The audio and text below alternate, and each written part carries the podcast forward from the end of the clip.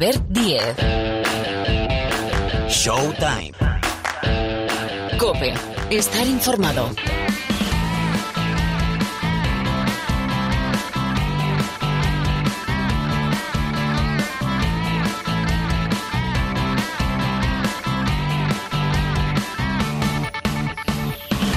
Hola, ¿qué tal? ¿Cómo estáis? Bienvenidos, bienvenidas una semana más al Rincón del Baloncesto de la cadena Cope. Arranca un nuevo capítulo de Showtime. Sabéis que habitualmente salimos los martes con muchísima información. Viene muy cargada la información del mundo de la canasta. Esta semana, por ejemplo, tenemos doble jornada de Euroliga con, bueno, los nuestros, cada uno con sus objetivos. El Real Madrid al filo del alambre, el Valencia y el Vasconia llamando a la puerta del playoff y el todopoderoso Fútbol Club Barcelona buscando asegurar esa primera plaza de playoff. Bueno, además, el Herbalife Gran Canaria está en un buen momento. El conjunto canario es semifinalista de la Eurocup y por tener, bueno, esta semana tenemos el inicio del playoff de la Liga Femenina. Arranca con eliminatoria de cuartos a ida y vuelta, emparejamientos Spar Gran Canaria, Perfumerías Avenida, Ciudad de la Laguna Tenerife, Spar Girona, Movistar Estudiantes, Lointec Guernica y Durán Maquinaria Ensino, Valencia Basket. Vamos a actualizar cómo está la Liga Endesa, donde sabéis que ha habido cambio de entrenador en el Urbas Fuenlabrada, destituido Javi Juárez y plantó cara. ¿Y de qué forma? En el Palau Blaugrana. Acabó perdiendo tan solo por dos puntos el conjunto madrileño. Bueno, y después, tertulia, digo, en la segunda parte del programa, tertulia NBA, con Paniagua y Parra, Parra y Paniagua porque, bueno, hay mucho que comentar, muchísimos nombres propios. Hay uno, un regreso, uno de los nuestros, Margasol, pero también hay que ver cómo le afecta, y eso lo vamos a comentar, la llegada de André Drummond a los Lakers. Se ha cerrado el mercado de fichajes, vamos a comentar el resto de movimientos, los más destacados. Hay que hablar de Westbrook, que, bueno, sigue haciendo historia, hay que hablar de los Celtics y hay que poner el foco también en el March Madness. Ah, y en este tiempo de baloncesto vamos a escuchar a Pau Gasol, presentado ya como jugador del Fútbol Club Barcelona, con lo cual la cuenta atrás ha empezado para ver dos años después, más de dos años después, a Pau en una cancha de baloncesto, vistiendo en este caso el 16 del Fútbol Club Barcelona. Bueno, todo esto y más en una hora, ahora aproximadamente de baloncesto. Sergio López en la sala de máquinas, el saludo de Albert Díez al micrófono. Arrancamos ya. Please, please tell me now. Please, please tell me now. Please, please tell me now. Please, please tell me now. Bueno, pues arrancamos Showtime. Gracias por acompañarnos una semana más. Vamos a repasar cómo está la Liga Endesa, que se acaba de completar además la jornada número 28 con esa victoria del Movistar Estudiantes frente al Moraván Andorra. Pero hay mucho que comentar, por cierto. Si ven a Pilar Casado habitualmente por el Withing, la pueden saludar. Es su primera casa. Hola Casado, ¿cómo estás? En esta Semana Santa es mi primera y única casi. Bueno, pues eh, ahora Oye, vamos a enviar una oye. canadiense directamente desde Cope Madrid para el Withing. Pedazo de prórroga la que jugó ayer, por cierto, JJ Barea, ¿eh? Oye, bueno, no, eh, no pensará pensando... lo mismo, no pensará lo mismo en Andorra, pero Eso, es- eso está claro. Eh, estaba pensando, lo que pasa es que ahora esto es atraquito, ¿eh? Pero la estadística de victorias, derrotas del eh, Movistar Estudiantes desde el estreno, desde el debut de JJ Barea.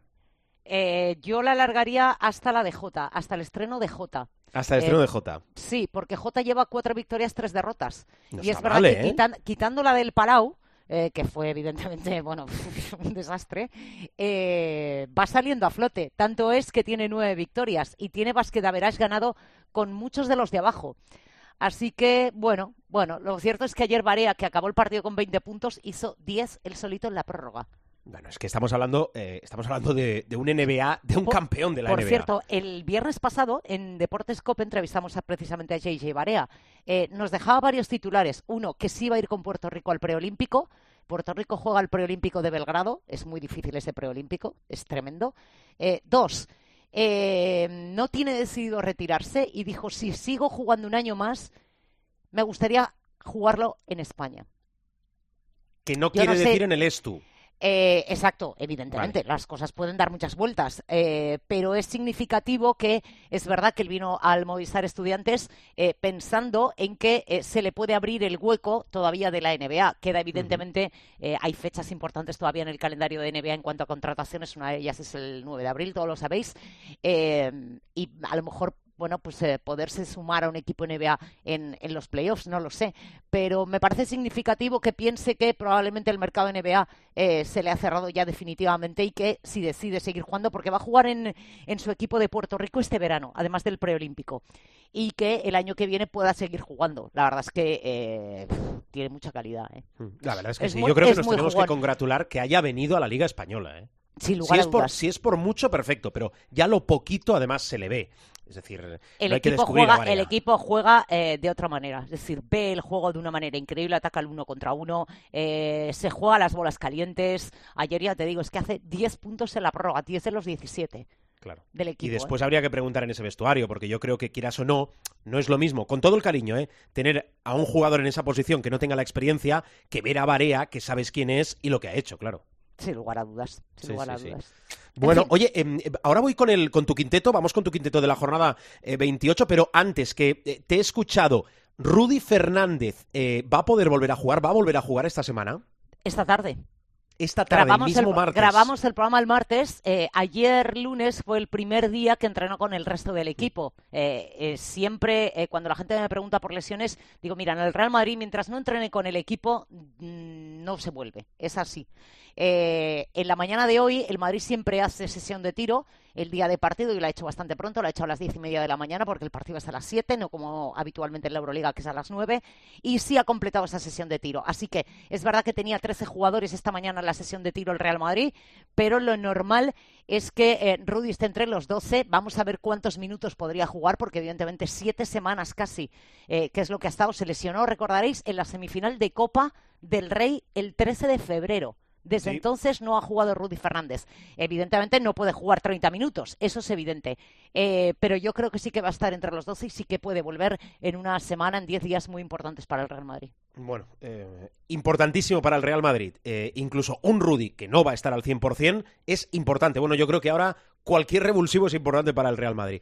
Bueno, Pilar, pues eh, quinteto de la jornada 28. A ver, destacados de Pilar Casado de la última jornada de la Liga Andesa. A ver. Pues mira, eh, quiero reconocer primero la trayectoria del Baxi Manresa, porque jugó el sábado frente al Real Madrid un partido histórico, su partido 1500 en la élite del baloncesto español. El equipo manresano jugó 344 partidos en la antigua Liga Nacional, siendo el de esta jornada 28 frente al equipo blanco el encuentro 1156 en la CB. Así que si sumas por un lado y los 344, sale esa cifra redonda. En los 1500 partidos que ha disputado hasta el momento el Baxi Manresa, acumula 629 victorias, 861 derrotas y 10 empates. Tras 47 temporadas en la élite del baloncesto español, el manresano es el sexto equipo que alcanza estos 1.500 partidos. Esa nómina eh, debe, que alcanza los 1.500 o más eh, es muy selecta. De hecho, solo lo han logrado antes el Madrid, el Barça, Juventud, Estudiantes y Basconia. Vamos con otro dato importante. Todos recordaréis que hace algunas semanas y tras la disputa del partido Lenovo Tenerife Basconia, era la jornada 23, transcurría el 8 de febrero, Chus Vidorreta sacó a la luz un dato muy interesante y eran las jornadas que hacía que un equipo no de Euroliga batía a uno con licencia A. Recordemos que las As son Real Madrid, Barça y Basconia. Ese dato era que desde el 28 de octubre y hasta ese 8 de febrero ningún equipo con licencia A había perdido la Liga Andesa contra uno que no lo es. Desde el 28 de octubre, el Barça solo había caído ante Valencia, el Madrid ante el Barça y Basconia ante Real Madrid y Valencia. El 22 de noviembre, el Lenovo Tenerife superó al Valencia Basket en la Fonteta, pero recordemos el Valencia Basket no es un licencia. A. Pues bien, la racha terminó este fin de semana, porque esta jornada el Herbalife Gran Canaria ganó en la pista del Basconia. Es un partidazo lo que se marcó Pau Rivas, Es verdad que no lo pudo celebrar con victoria, pero el partido que hizo en el Juventud Sur Betis es el mejor partido estadísticamente hablando de Pau Rivas. Firmó su récord personal de puntos, 30 de valoración 39 e igualó su tope de triples 6 en la Liga Endesa. Jugó 30 minutos y medio Pau Rivas y alcanzó su tope anotador con esos 30 puntos merced a un 4 de 4 en tiros libres, 4 de 7 en tiros de 2 y 6 de 7 en triples, lo que iguala su mejor marca desde el 6.75. Sumó 8 faltas recibidas, 5 asistencias y 4 rebotes para un total de 39 créditos. Es la cifra más alta en el total de 404 444 partidos en Liga Endesa. Por cierto, que en ese partido James Feldane lideró al cuadro bético con 25 puntos, 5 asistencias, 2 rebotes y un brillante 10 de 14 en tiros de campo, incluyendo 5 triples. Llegó a sumar 5 de 5 en el inicio. Vamos a destacar el partido de Leandro Bolmaro. 13 puntos, 4 rebotes, 3 asistencias y 4 recuperaciones. En la victoria del Barça frente al Urbas fue labrada. El jugador argentino fue el más utilizado por Jasikevičius en un partido en el que, recordemos, no estuvo ni Mirotic ni Higgins. Y junto a los 27 de valoración de Brandon Davis fue el más destacado. Hay que hablar también de la victoria del Hereda San Pablo Burgos, que está haciendo de tripas corazón después de volver a tener que pasar eh, algunos de sus jugadores por eh, casos de coronavirus. Tuvo un la victoria de Unicaja y Stad McFadden, su excepcional último cuarto. Consiguió 20 de los 33 créditos de valoración que sumó tras aportar en ese cuarto 12 puntos, un rebote, 5 asistencias, una recuperación y una falta recibida. Hay que decir que los mejores cuartos individuales de esta jornada 28 los han protagonizado McFadden, 20 en el cuarto cuarto, Pau Rivas, 16 de valoración en el segundo cuarto y Gaby Beck, 16 de valoración en la victoria del Real Madrid frente al Baxi Manresa. Bueno, no está nada mal, ¿eh? Tenemos históricos. Siempre me dejo cosas, lo siento. Siempre me bueno, dejo eh, alguno. es Porque, por ejemplo, nuestra, ¿eh? que- Shermadini hizo un partido brutal. Que le hemos dicho que coja cinco, un quinteto. Sí, exacto. Bueno, oye, por cierto, voy a hacer ¿cómo- quintetos de siete. Bueno, mira, oye, podemos hacer aquello de, eh, de suplentes de lujo también, ¿no? Bueno, ya nos lo iremos planteando. Eh, ¿El banquillo del Urbas fue en Labrada?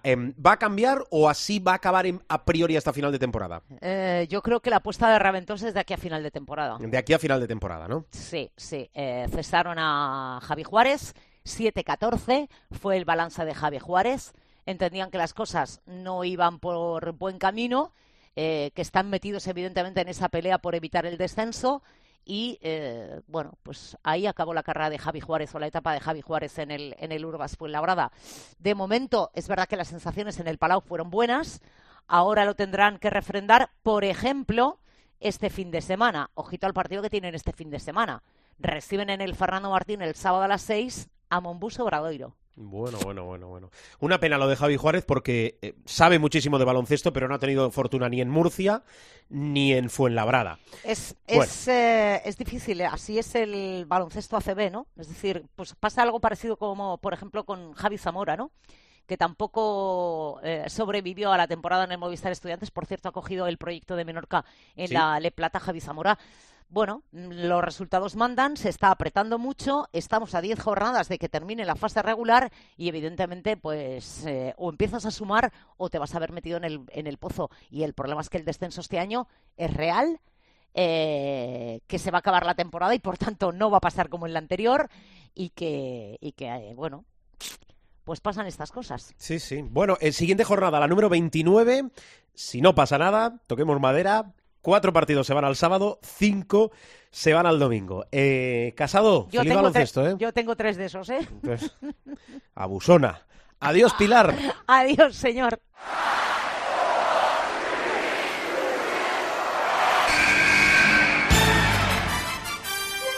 The inbound pass comes into Jordan. Here's Michael at the foul line. A shot on Elo. Good! The Bulls win! Have a timeout. Decide not to use it. Curry, way downtown. Bang! Bang! Oh, what a shot from Curry! Megasol con ganas de jugársela. They do have a timeout. Decide not to use it. Curry, way downtown. Bang! Bang! Oh, what a shot from Curry! Bueno, tiempo de tertulia en Showtime con los habituales, es decir, nuestra doble P. Miguel Ángel Paniagua, ¿qué tal? Hola, profe. Muy buenas. Bien, gracias por acompañarnos una semana más. Y Parra, hola, Rubén Parra, ¿cómo estás? Muy bien, ¿cómo estamos? Pues hombre, no tan bien como vosotros. Eh. Aspiro a estar siempre mejor que vosotros, pero entiendo que no estoy tan bien como vosotros.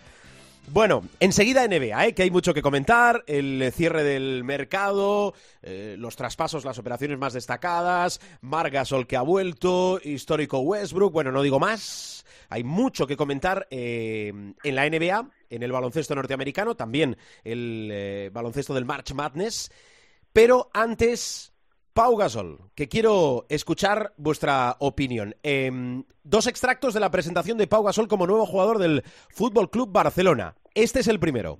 Yo me lo tomo como una oportunidad eh, eh, especial de volver a casa, de volver a este equipo, am, de tener, de competir y ayudar a este ya gran equipo que, eh, que está en muy buen estado de forma am, y poder complementar y ayudar todo lo que pueda, ¿no? Em, a partir más allá de allí tampoco mm, miro ni pienso.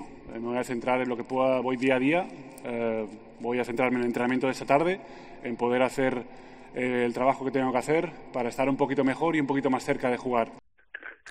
Bueno, la ilusión que transmite Pau Gasol es la, de aquel, si no más, eh, niño imberbe que con apenas 20 años cruzó el charco y se fue a la NBA. Claro, profe, eh, cuando algo no es habitual, quiere decir que es complicado. Lo digo en este caso porque yo no recuerdo a un jugador de 40 años, sí, miramos nuevamente el documento nacional de identidad, que tras dos años parado, tres arrastrando una lesión, pueda volver a jugar al máximo nivel. También es lícito que, que lo intente. Estamos en la cuenta atrás para que vuelva Pau. Mm, En frío, después de ese 20 de febrero, cuando anunciábamos el fichaje, eh, ¿alguna valoración más? Viendo cómo está el Barça, eh, viendo cómo está a nivel de resultados, de sensaciones, de juego, mm, ¿ves que tiene, sé que lo que voy a decir es un poco grueso, ¿qué tiene encaje Pau en este Barça? Bueno, a ver, eh, vamos por partes.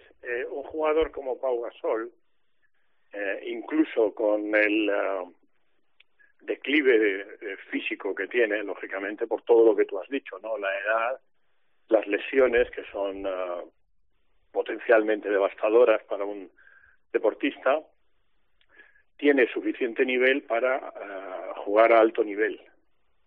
Ah, eso es evidente, ¿no? Todavía le queda, digamos, tiene tanto talento que incluso con todas esas limitaciones, edad, lesiones, castigo físico, etcétera, tiene nivel para jugar a alto nivel.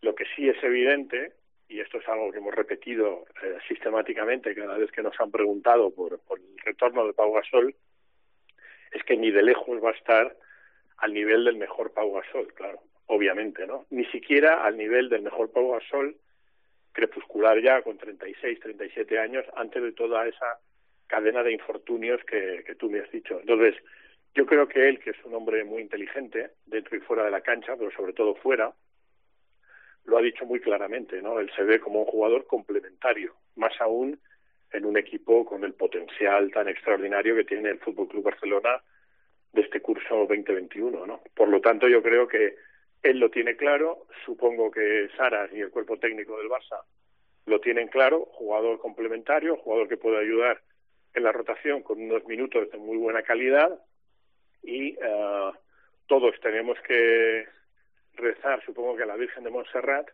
para que eh, esté bien físicamente y, y sobre todo para cumplir lo que a mí me parece que es el objetivo final de todo esto, que es estar en Tokio en los Juegos Olímpicos y tener una despedida como merece un jugador que va a ser Hall of Fame en la NBA y que sin duda alguna, y hasta que salga el próximo, que yo creo que tardará, el mejor jugador de baloncesto español de todos los tiempos y uno de los deportistas más icónicos del deporte español de todos los tiempos.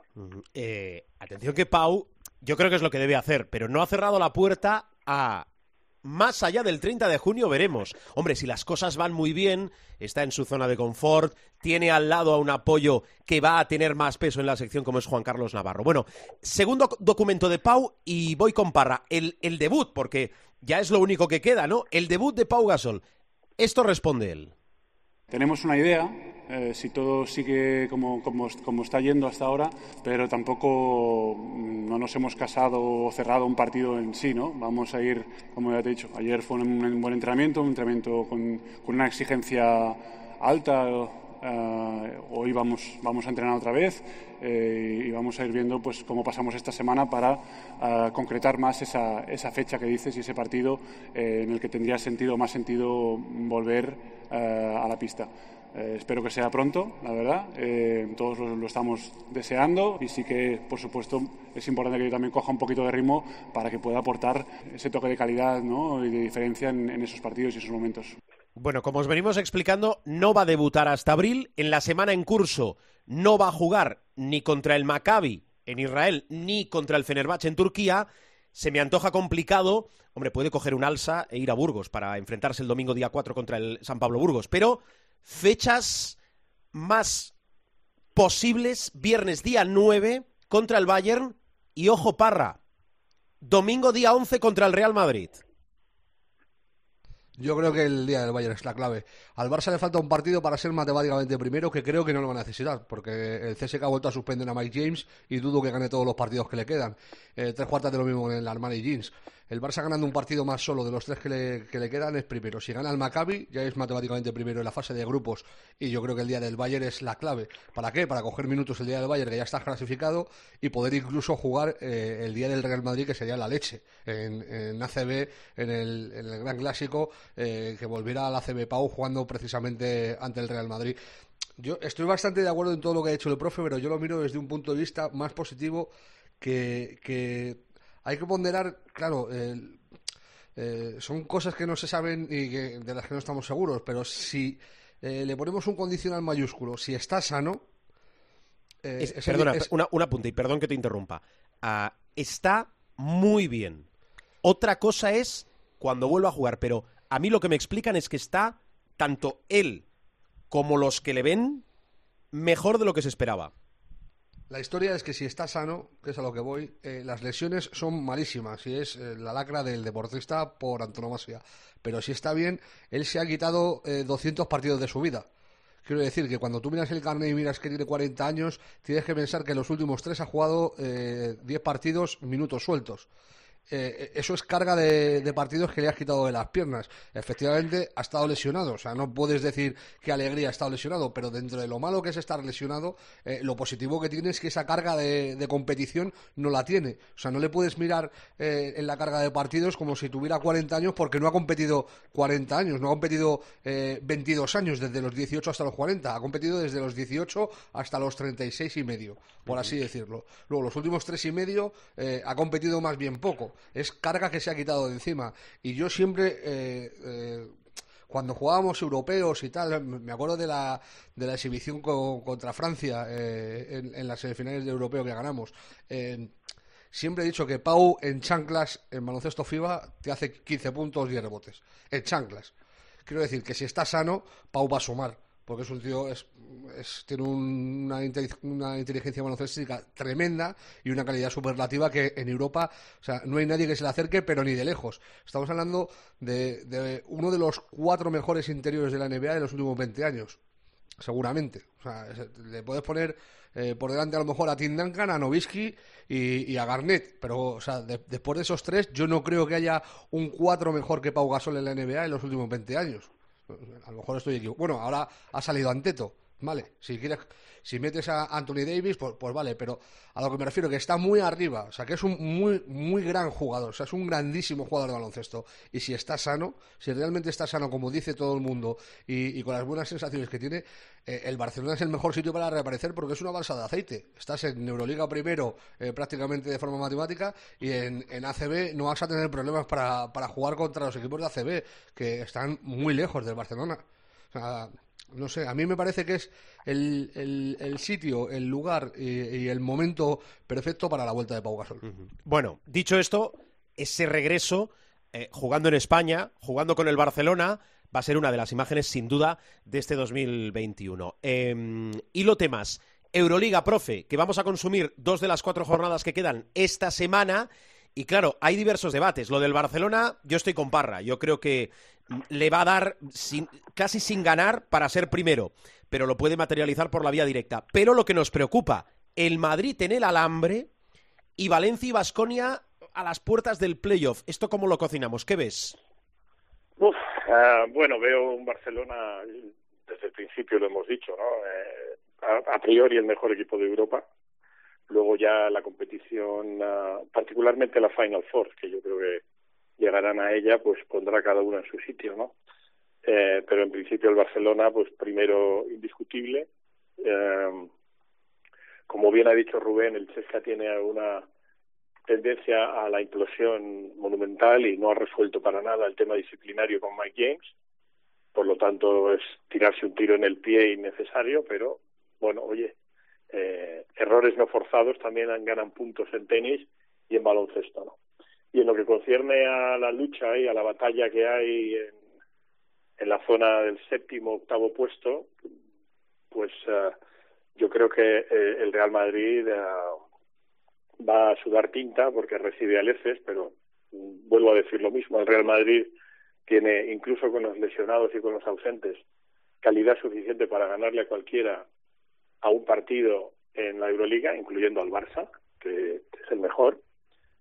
Pero eh, esto ya lo avisábamos, ¿no? Tanto EFES como Fenerbahce, eh, decíamos hace tiempo y está en la hemeroteca que eh, iban a subir exponencialmente y que iban a ser auténticas minas errantes. Por lo tanto, es un mal cliente para jugar contra él. Y luego, pues tanto Valencia como Vasconia tienen su, su chance, ¿no? Yo creo que al que hay que batir es al, al Zenit. Um, el Bayern también va a estar un poco en el alambre, pero es que ahí está todo muy muy complicado. Y el, el enemigo a batir es el Zenit y en menor medida el Bayern. Ahí podría darse incluso el caso de que entraran dos de los tres uh, que están por abajo, ¿no? De, me refiero equipos de la liga de la liga CB.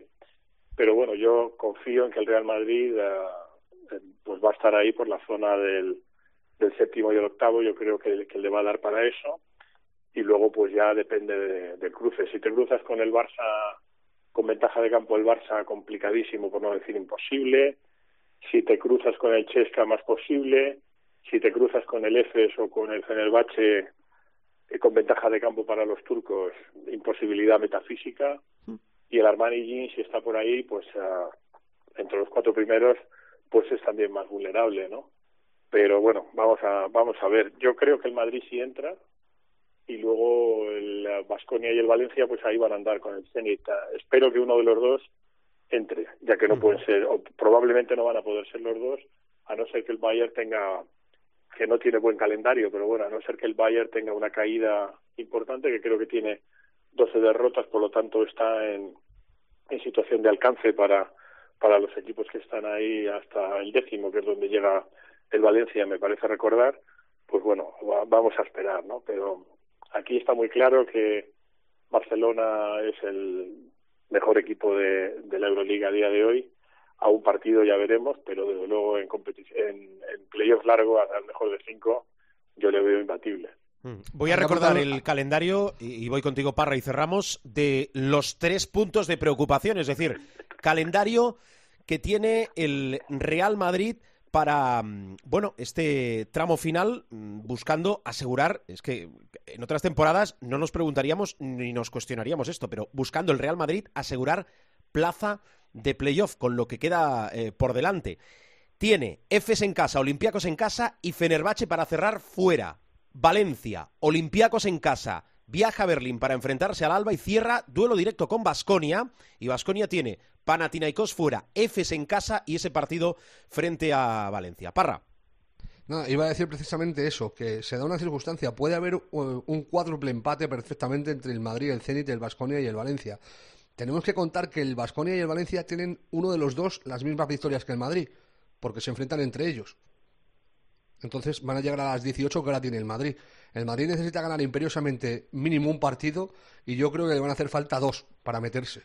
O sea, con un partido solo no se va a meter. Y luego hay una cuestión, en los empates, eh, el Madrid lo tiene en, en arameo, porque ha perdido los dos partidos con el Valencia y ha perdido los dos partidos con el Vasconia. Al Zenit le ha ganado los dos, pero en triples empates y en cuádruples empates el Madrid sale muy mal parado. O sea, está eliminado en todos. O sea, si hay que meter a dos en el séptimo y el octavo y hay un triple empate con Valencia, Vasconia y Zenit, eh, triple cuádruple empate, el Madrid se va a quedar fuera. Eh, en, en cuádruple empate entre Valencia, Vasconia, Real Madrid y Zenit pasarían Valencia y Vasconia. Eh, y en, en- en el triple, eh, si está metido Valencia y Vasconia y el, el- la tercera pata es el Zenit, eh, el Madrid sí se podría meter por delante del Zenit. Hay una cuestión y es que es que el calendario del Zenit es muy favorable. Porque tiene el partido con el CSK, que está como está, eh, con las aguas revueltas, sin Mike James, pero es que luego tiene al Villerban, al Maccabi y al Pau, al Panathinaikos, que no se juegan nada. Eh, entonces, eh, veremos a ver si los de Xavi Pascual no hacen la machada de ganar los cuatro partidos. Si ganan los cuatro, están dentro. O sea, eso es evidente. Eh, porque yo creo que ni, ni Madrid, ni, ni Valencia, ni, ni Vasconia van a ganar todo lo que le queda. Eh, va a ser muy difícil y yo creo que va a ser casi de, de jornada, se va a decidir en la jornada final. Eh, al Madrid le convendría muy mucho ganar al EFES, porque si no se le va a poner en arameo. Bueno, cambio de tercio rápidamente, eh, porque tenemos mucha información, os decía, muy densa en la NBA. Eh, Parra, se ha cerrado el mercado. Eh, más allá de lo de André Drummond, que ahora lo vamos a analizar porque tiene afectación directa con las lesiones en los Lakers, con la figura de Marc Gasol que ha vuelto, eh, ¿operaciones destacadas? Básicamente la de construcción de Orlando, que ha mandado a sus tres mejores jugadores a tres equipos distintos de la NBA, Busevich a Chicago, eh, Gordon a, Denver y Fournier a, los Celtics, y ha sacado muy poco, ha sacado muy poco por los tres, eh, por desmantelar el equipo, ha sacado muy poco de cara al futuro. Más allá de liberar masa salarial, eh, deberían haber sacado, sobre todo por Busevich, es un pivot star y de los mejores de, la liga eh, este año, eh, yo creo que han sacado muy poco, o sea, eh, ni siquiera en nociones de draft, han sacado dos primeras rondas y dos segundas que son eh, no, no van a tener un grandísimo valor. Luego Miami ha estado muy bien, se ha hecho con Oladipo. eh, finalmente salió de, de Houston, eh, el, escolta ex de los Pacers, y, llega a reforzar a, a Miami, todavía no, no ha debutado. Eh, y luego hay una cosa llamativa, que es eh, que los Celtics se hayan deshecho de Daniel Zeiss, que estaba siendo el pívot titular. Eh, está teniendo ahora más peso Robert Williams III, pero a mí me, parece muy llamativo que estando Tristan Thompson media temporada eh, perdiéndose partidos por lesión, que el pívot titular del equipo lo, lo largues eh, por prácticamente por prácticamente nada.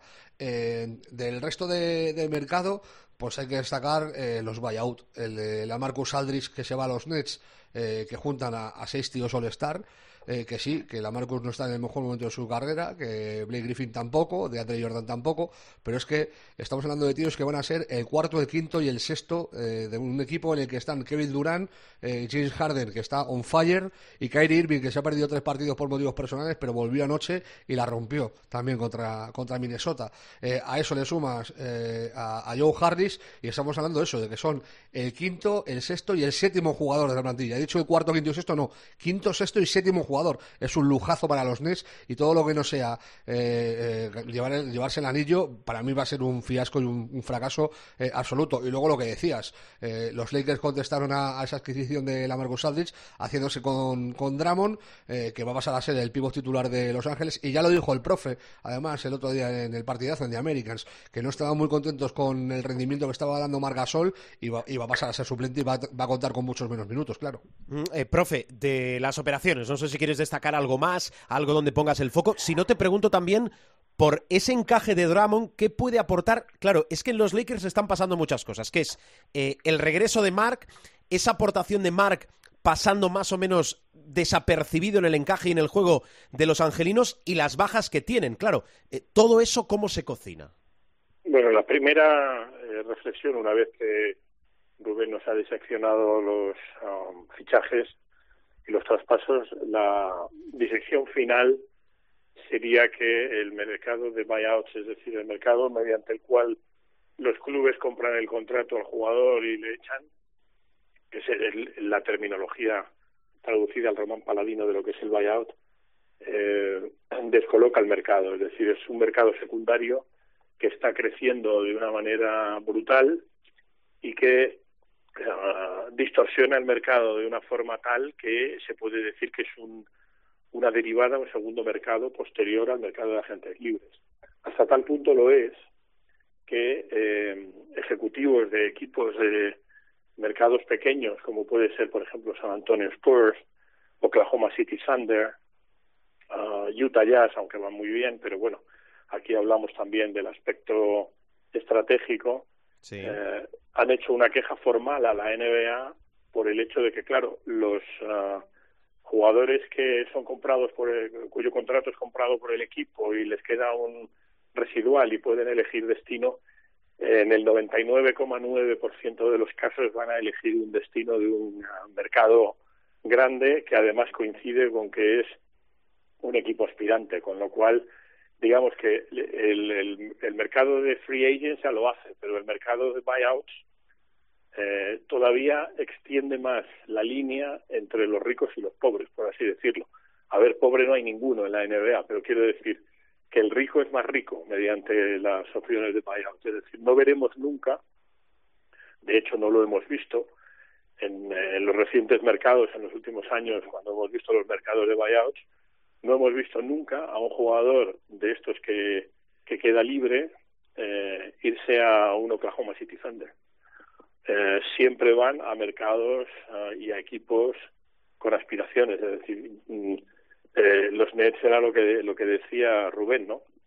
De manera irónica, el New York Post, que es el diario sensacionalista de Nueva York, decía que el siguiente fichaje ya sería o o, o o el personaje de Captain América, creo, eh, o eh, Jesús, Jesús Jesucristo, me refiero, ¿no? Eh, evidentemente, pues claro, si ya tienes un equipo potentísimo, le añades Blake Griffin y luego le entra otra vez a eh, la Marcus, pues ya es el acabose, ¿no? Y como dice Rubén, automáticamente pasa a ser el gran favorito de, del este y todo lo que no sea competir en la final eh, y probablemente todo lo que no sea ganarla será una gran decepción, porque además el propietario Joe Tsai, el, el chino, se está, el cofundador de Alibaba, se, se está dejando la pasta en el, en el impuesto de lujo, etcétera. Por lo tanto, es un mercado que distorsiona mucho y hay una, va a haber una queja, si no la ha habido ya, formal de varios equipos de mercados pequeños. Me consta San Antonio Spurs, Oklahoma City Thunder, Utah Jazz, que se van a quejar de que hay que regular de alguna manera este mercado. Porque, y Memphis también, si no, yo creo, profe. ¿Eh? Que Memphis se suma a eso ¿Perdón? también. Ah, sí, sí, seguro. Pues, uh, pues claro, es, es una distorsión de, de, mercado. Y en lo que me dices de Andrew Drummond, pues es uh, algo que hemos dicho muy repetidas veces, pero la repetición no desgasta el concepto, siempre lo digo, ¿no? Eh, para un equipo como los Lakers, en donde eh, Marc Gasol no ha encajado a, día de hoy, o sea, no, no, no está funcionando como, como se esperaba él y desde luego no está funcionando como se esperaban los Lakers, pues lo primero que traen es alguien que tape ese agujero.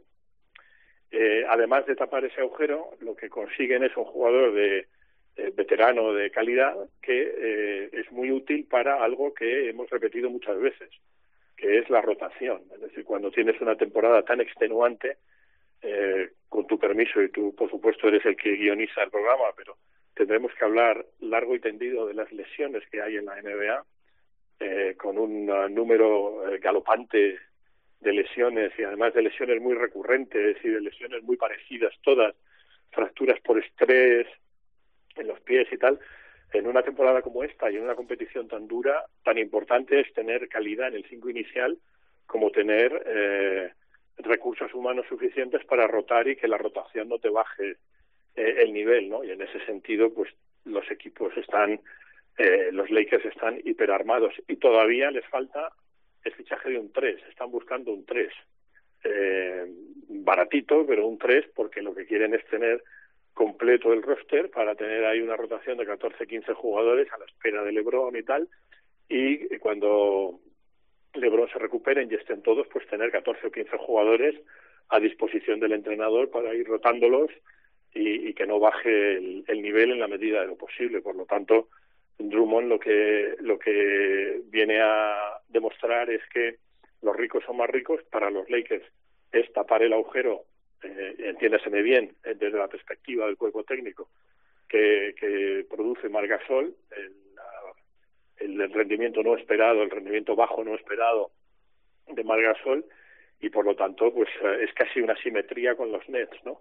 Ahora mismo los Clippers están por delante de los Lakers en temporada regular, me refiero, y en proyección, pero eh, aquí se trata de los playoffs y en los playoffs, ah, o mucho me equivoco, los, los Brooklyn Nets van a tener mucho que decir, más les vale, y los Lakers con todos sanos, pues se las pueden ver con los Clippers o con Utah, pero todos sanos y con lo que tienen ahí, si fichan un tres medianamente de gente que lo harán, pues tienen un, un- un equipazo con E mayúscula. Bien, Déjame bien, que te cuente una cosa solo, Albert, muy a ver, rápido, a, a colación de lo que ha dicho el profe de las lesiones.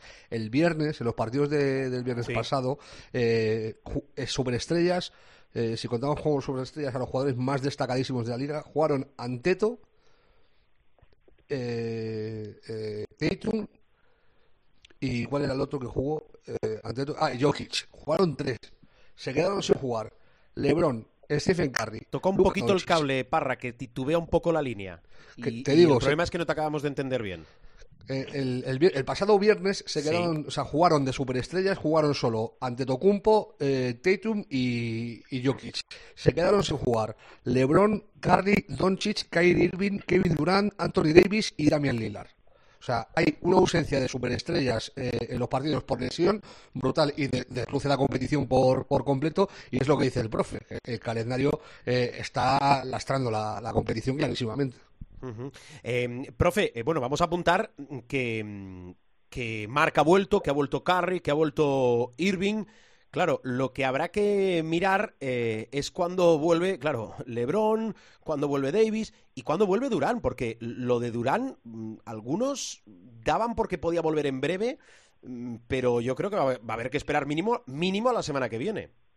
Sí, seguramente. eh, y tampoco hay prisa, ¿eh? O sea, eh, los, repito, es muy obvio que los Brooklyn Nets se van a clasificar para los playoffs y hay mucha gente guardando energía para los playoffs. Y hacen bien, ¿eh? Porque en una carrera como esta, que parece el danzar, danzar maldito, esa película en la que iban bailando hasta la extenuación, eh, pues aquí es un poco lo mismo, ¿no? Eh, y lo que dice Rubén es un dato paradójico, es un dato paradigmático de lo que venimos repitiendo, ¿no? Y hacen muy bien en guardar eh, lo que sería una lesión de una semana, ponerla en dos, porque es una semana de la lesión, de la recuperación de la lesión, más otra de porque sí, como decíamos, ¿no? De pequeños. Bueno, a mí me parece muy bien porque están salvaguardando eh, el oxígeno de sus estrellas, que son las que le pueden dar eh, nada menos que un título o la posibilidad de hacer una- unos grandes playoffs, hacer caja en la medida de lo posible televisiva y tal, para eh, mejorar el equipo y tener, cuando se pueda tener público, pues más socios, lleno hasta la bandera, etcétera. Hay mucha gente en tono conservador, es decir, nadie, y, y los primeros, las estrellas, los segundos, los agentes de las estrellas. Nadie va a acelerar, o sea, esa heroicidad de jugar inyectado, de jugar con fiebre, como jugaba Michael Jordan y tal, ni hablar. O sea, ahora la gente se está guardando por indicación propia, por indicación del médico del equipo, por indicación de la propiedad. O sea, eh, estamos en un, ah, en un universo nuevo. Esas heroicidades de, de, bueno, desde Willie Reed, que jugó una final ah, del, de la NBA precisamente cojo. contra los Lakers, Sí, sí. cojo, literalmente, hasta un Michael Jordan jugando con 40 de fiebre, jugadores que están en nuestro ideario, ¿no? Pues que juegan inyectados y que el, El tobillo de médico- Thomas. Sí, sí, claro, el médico les pone ahí una inyección de caballo y entonces salen a jugar y heroicamente. Eso, nada, eso se acabó. O sea, la gente ahora, en una liga tan extenuante como esta, pero ya no digo por la situación de la pandemia, que se ha cortado el calendario, que luego hay que recuperar fechas y tal, sino ya en condiciones normales es una liga hiperextenuante.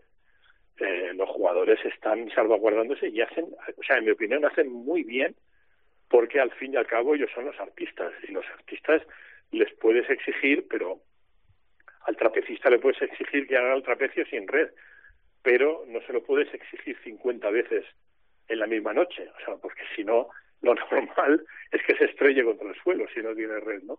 Y entonces los jugadores están en una situación de mucho conservadurismo, por lo tanto no hay que sorprenderse en absoluto cuando eh, lo que normalmente sería una recuperación de 10 días se alarga a 20 o a 30. Y, y repito, eso, el paradigma es tú has puesto el ejemplo muy bien tirado de Kevin Durant, pero lo vamos a ver con LeBron James. LeBron James eh, va, va a volver a la pista cuando esté recuperado, eh, lavado, y si me permitís, lavado y peinado, o sea, y esté como un dandy.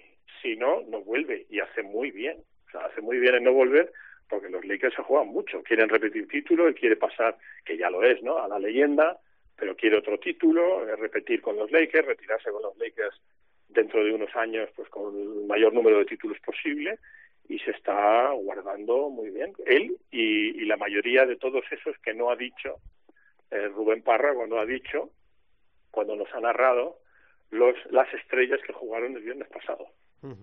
Eh, Parra, eh, alguna rápida. Em, eh, ahora te pregunto por el March Madness. Tenemos 29 de julio, ¿eh? Apuntad. Draft 29 de julio, pero una que la me ha lotería el sorprendido 22. mucho. ¿eh? Y la lotería el Es 22. cierto, la lotería el 22. Una que me ha sorprendido mucho. ¿Ha- ¿Han apartado a Al Horford? Sí, de mutuo acuerdo. Eh, ha llegado un acuerdo con los Thunder. Se queda en el equipo, o sea, él no va a hacer buyout ahora.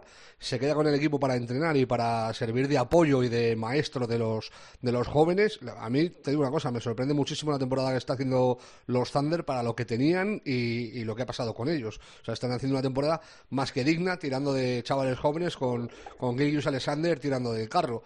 Eh, y no va a jugar más en lo que queda de año y cuando termine la temporada eh, se va a reunir con Presti para intentar llegar a un acuerdo y hacer otro buyout, eh, buscar un equipo eh, que pueda comerse el contrato de Horford que no es baladí, o sea, son 50 kilos los próximos dos años, o sea, tampoco es, es poca broma. Eh, lo que pasa que eh, Oklahoma sí tiene una cosa que no ha conseguido Orlando y es assets. O sea, Oklahoma tiene 34 rondas de draft en los próximos 7 años. ¿Dices 34 porque son 34 o dices 34 por decir No, no, no, no, no. son 34. 34. De la, de la 1 al 34, sí, sí, ha dicho Sí. bien. Ha dicho. En siete años, 34 rondas de draft. Entonces, puede colocar un paquete maravilloso. O sea, tiene papel de regalo pa- para envolver un panda. Sí, ¿sabes? sí, sí, cierto. Bueno, eh, baloncesto eh, norteamericano, pero el March Madness. Eh, Parra, ¿cómo lo tenemos? Eh, ¿Nos faltan dos?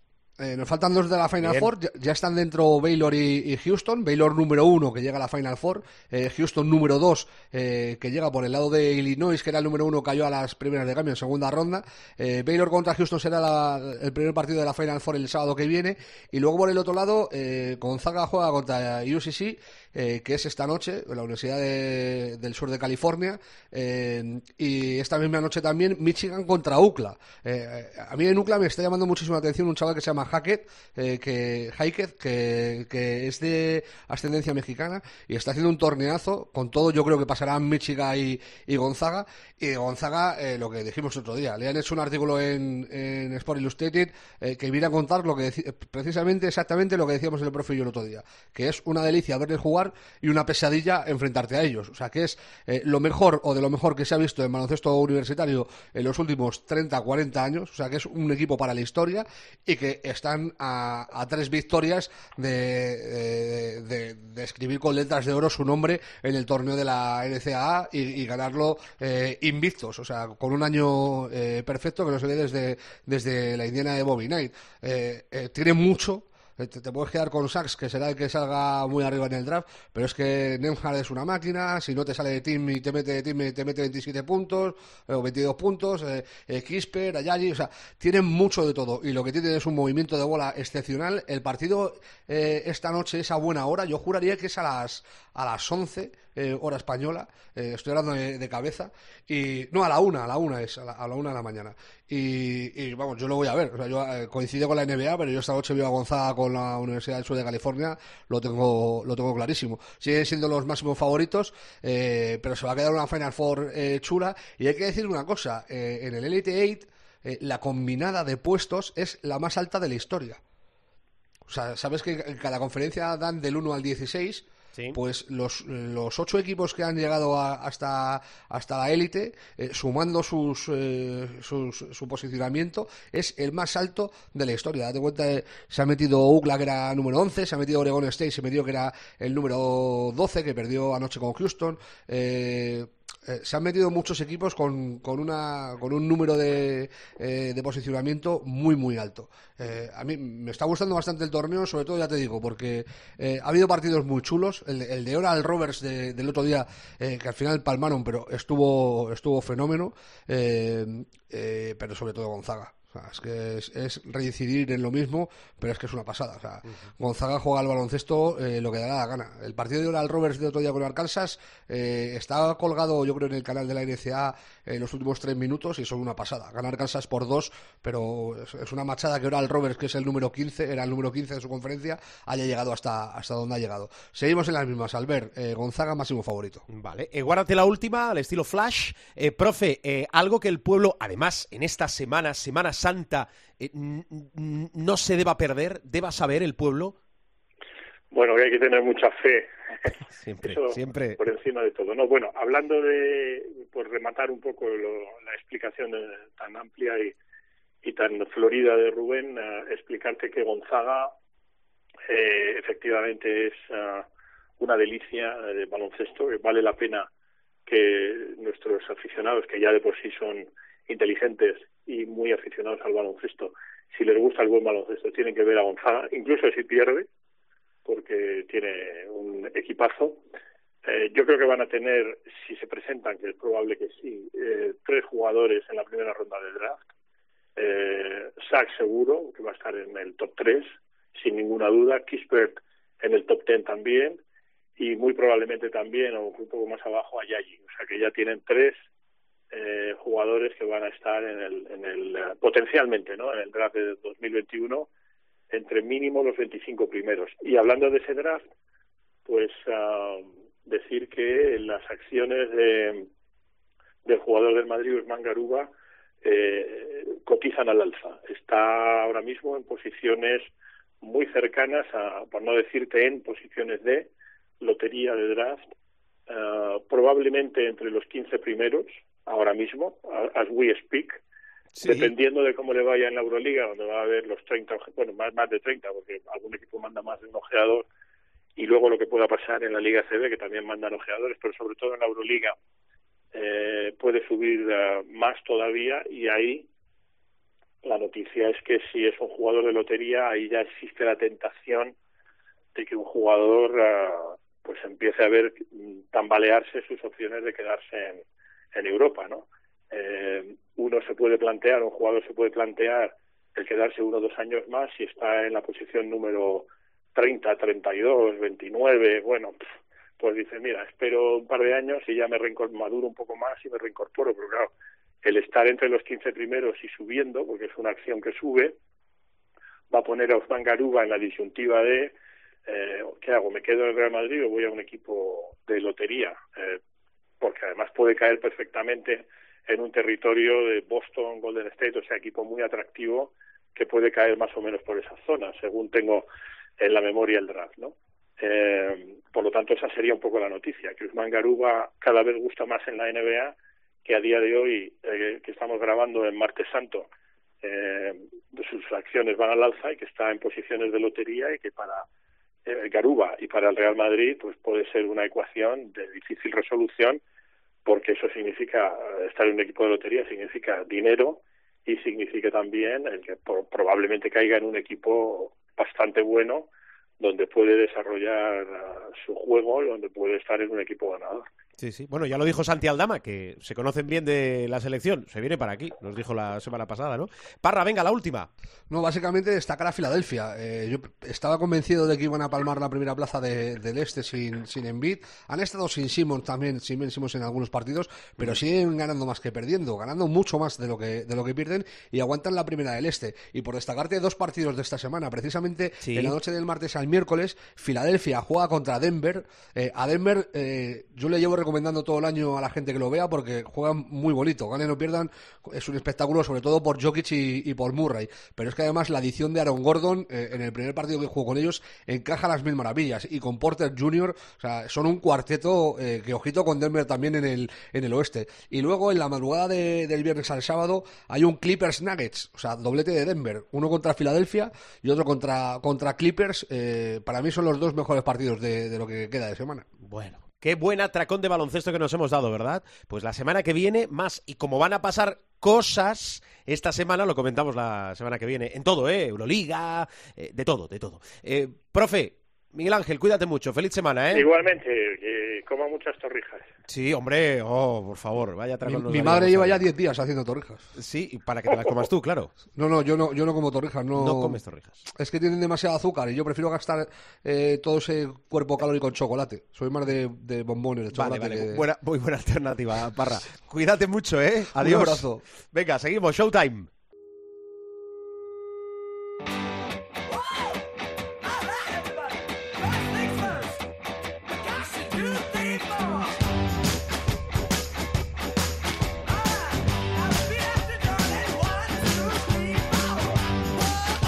Vamos, bajamos la persiana del capítulo de esta semana, de esta semana santa. Os decíamos antes, bueno, hace un momento que van a pasar cosas. Pues sí, atentos a todo lo que va a pasar con ese debut en el horizonte de Pau Gasol, con eh, la Euroliga y estas dos jornadas que, bueno, van a dejar solo eh, para la semana que viene esa última fecha de competición pendientes del Madrid, del Valencia, del Vasconia y de si el Barcelona materializa esa primera posición. Bueno, en www.cope.es podéis encontrar todos los capítulos, todos los programas de este vuestro programa de baloncesto de esta casa, de la Cope. Feliz semana, mucha prudencia, mucha salud y que el baloncesto os acompañe. Adiós.